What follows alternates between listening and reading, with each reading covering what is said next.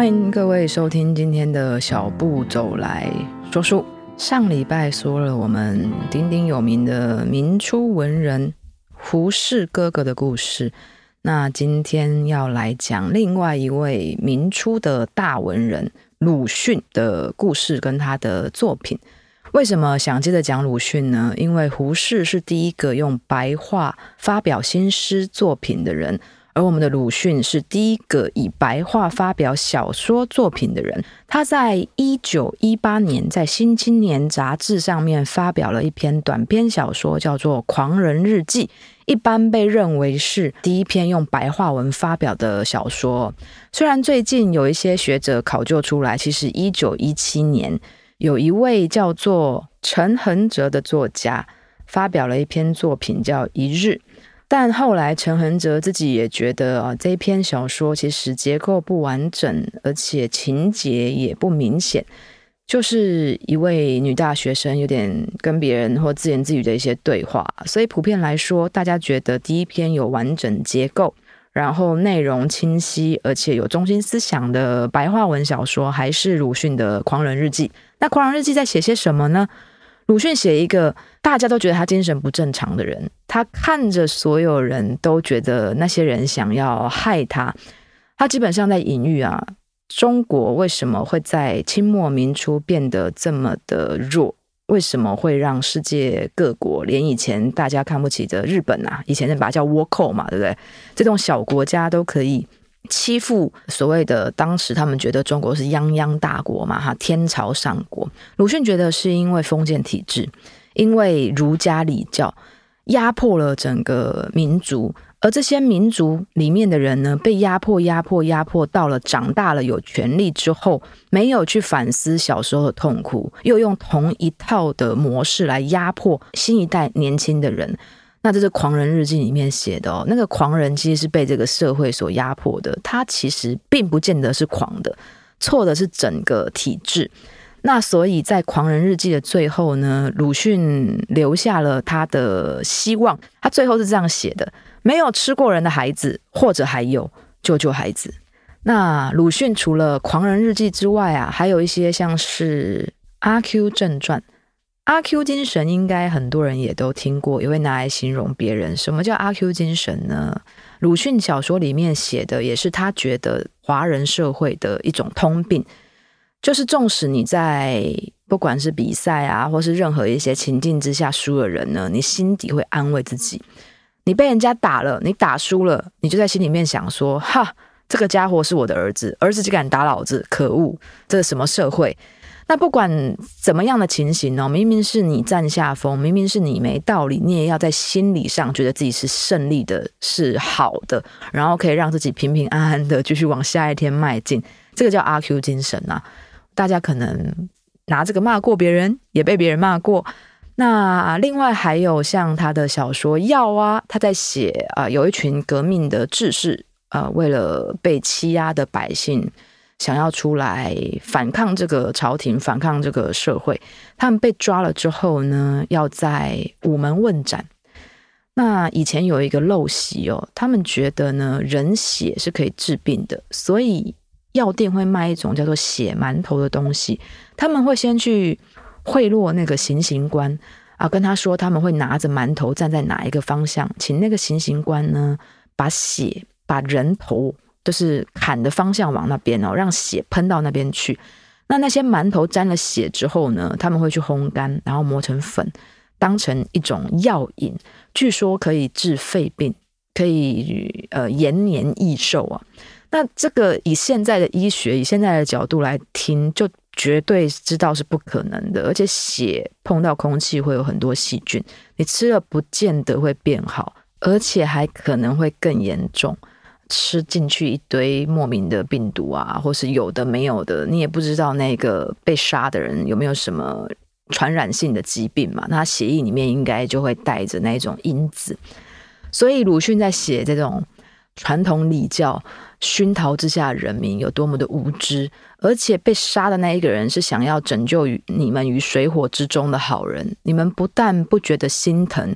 反倒落井下石。鲁迅的小说基本上就四个字：儒家礼教吃人。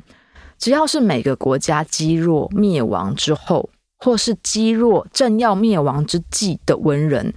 其实都会面临同一个问题，就是为什么社会会变成这个样子？那每一个文人会有每一个文人不一样的见解，那他们也会提出他们自己的解方。鲁迅提出来的解方就是反对礼教，反对儒家。现在他有一些呃要求，在我们听来可能有些过于偏激啦。不过我觉得没有大破就没有大立，正当。事情发生的当下，你提出来的一些要求比较激烈是合理的嘛？因为你提出来可能一百万，最后谈判下来可能只会拿到七十八十，而那七十八十可能就是最恰当的。但是如果你一开始就提七十八十，你最后拿到的可能只是四十五十。所以，正当面临社会激烈动荡的文人们提出来的一些见解比较。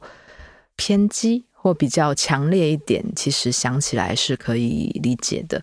那鲁迅除了他的文学造诣受到大家的肯定之外呢，他也是明初的文人。就像我们上一集说的，他的情史一样是大家咸鱼饭后的八卦。在一九零一年的时候呢，鲁迅的妈妈就已经帮鲁迅找好了一个未来的老婆。那在隔年呢，鲁迅就到日本去念书去了。一九零六年，鲁迅收到一封电报，上面说妈妈病重，请鲁迅赶紧回家一趟。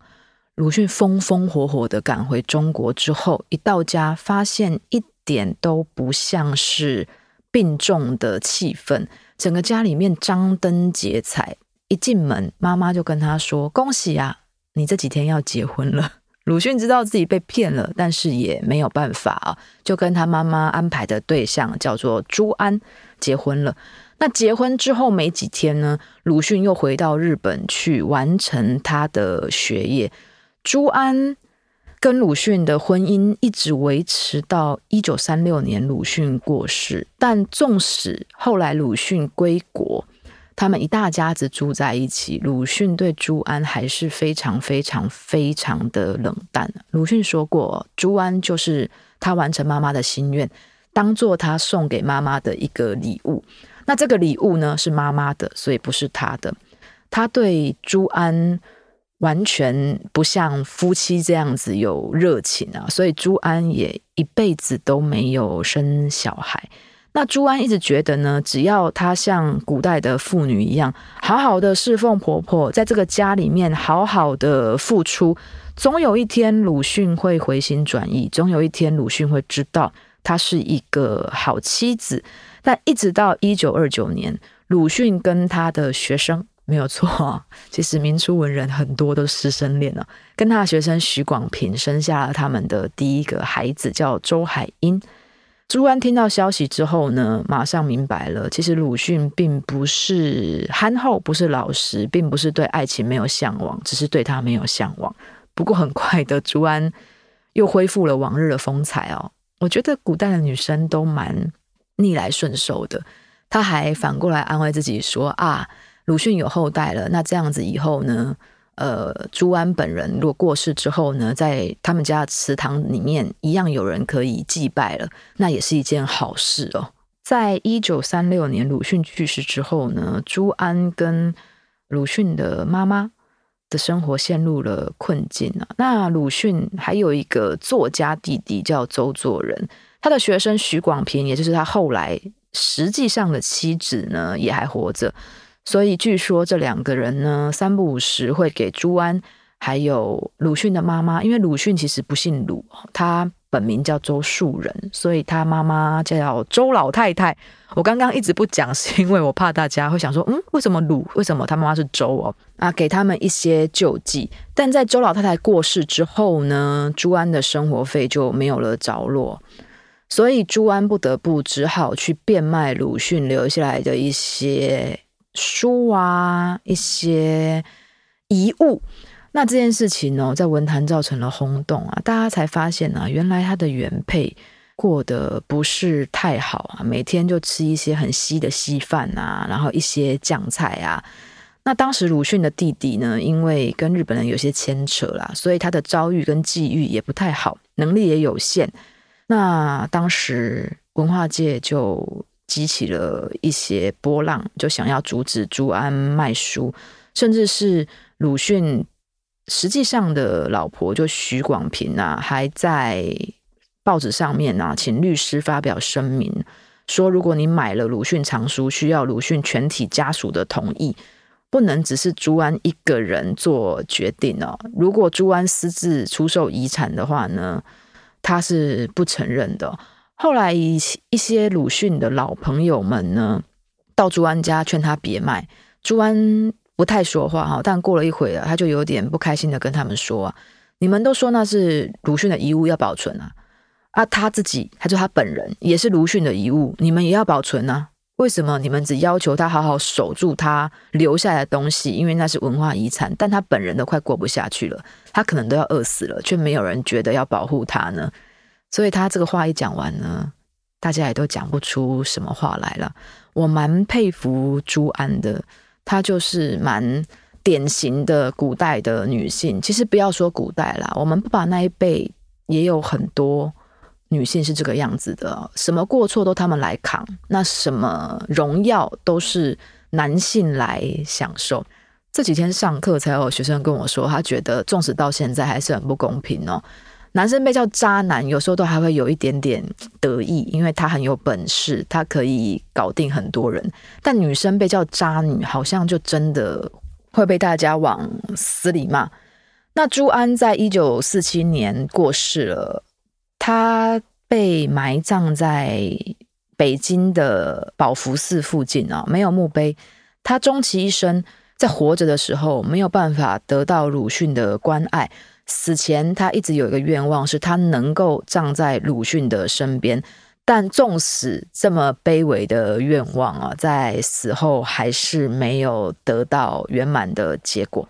他并没有葬在鲁迅的身边，所以这四十多年的婚姻生活对他而言，应该真的是一个不太好的经历吧。